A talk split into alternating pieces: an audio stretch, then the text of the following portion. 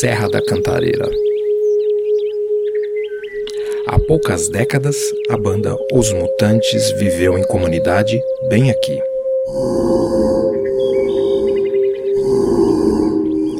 No começo, Paulinho Reis escolheu morar aqui porque queria captar as últimas vibrações hippies da atmosfera ainda rural, mas nem tão afastada de São Paulo. Mas agora, o que ele queria mesmo era privacidade. Andava muito descontente com os seus 50 anos de exposição nacional.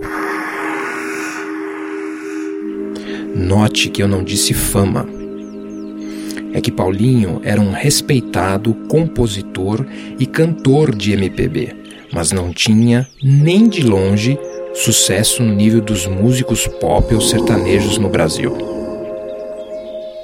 Ainda assim, quando decidia sair em turnê, sempre tocava em locais para, no mínimo, mil pessoas.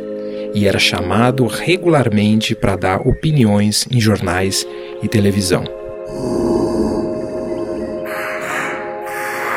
Bom, esse era o problema. Tudo bem aí, amor? Disse Sônia, a esposa de Paulinho. Tudo certo.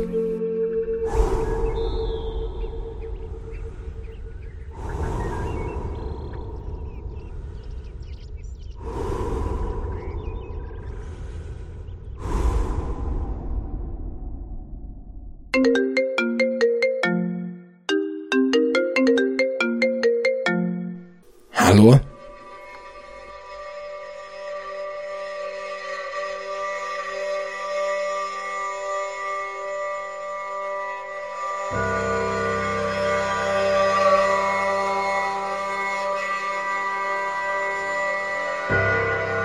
Paulinho já até sabia quem estava chamando. Provavelmente seria Wilson, seu empresário de longa data. Ele ligava, talvez uma vez por dia, em especial agora, na época de pandemia. Ah, Wilson, que bom ouvir sua voz. Sim, sim, sim. O correio entregou o pacote que você me mandou. Não, não, não abri ainda. É, eu notei que parece ser uns discos de vinil. Sim, sim, pode deixar. Vou higienizar todos os vinis antes de tocá-los. Wilson, eu fico feliz que você me mande coisas, mas não gasta seu dinheiro à toa. Meu problema não é a falta de inspiração. Você sabe, hoje em dia não tem como dizer nada. As pessoas distorcem tudo que eu digo. Eu sei, eu sei, mas você não se lembra do Roda Viva que eu participei no ano passado? Metade do Brasil acha que eu sou feminista e metade acha que eu sou misógino. Metade acha que eu sou de esquerda, metade que eu sou fascista. E sei lá, eu só tava falando que eu tenho saudade do Jorge Ben.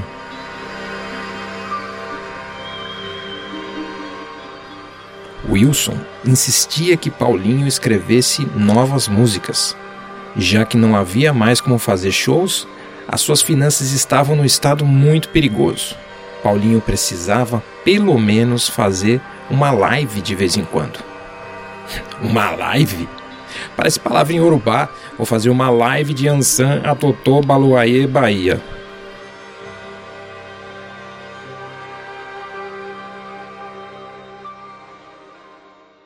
Na Poligram sempre tive problema de do trabalho, você ser os, as pessoas meterem o, o dedo, falar, não, isso aí não é não vai vender, isso aí é, é um trabalho muito hermético. Então eu falei, então eu vou pedir a ordem, na época era o André Midani, que era o chefe.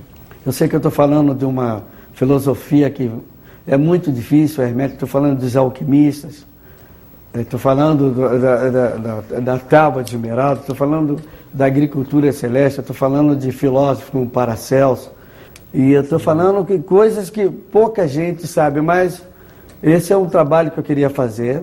O trabalho pode ser elitista, mas ele vai ser tão popular que vai agradar. E como aconteceu com a música, é, os alquimistas estão chegando, realmente é a música que até hoje eu toco nos shows, atravessou tem 20 anos.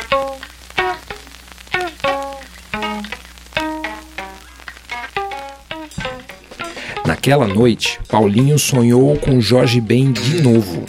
Interpretou aquilo como um sinal. Correu para a sala e abriu o pacote enviado pelo seu empresário. Encontrou as mesmas coisas: discos de Ataúfo Alves, gravações de antigos mestres de capoeira e etc. Porém, entre os vinis, um parecia muito estranho.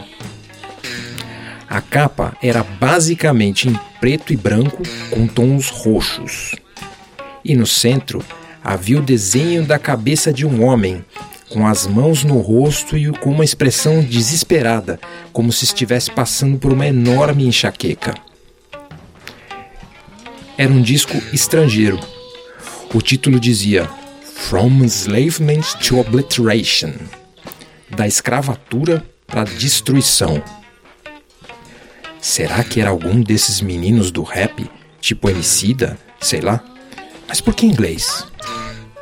Não entendendo por que o Wilson lhe mandaria esse tipo de coisas, Paulinho colocou o disco na vitrola, quer dizer, picape e as coisas nunca mais foram as mesmas.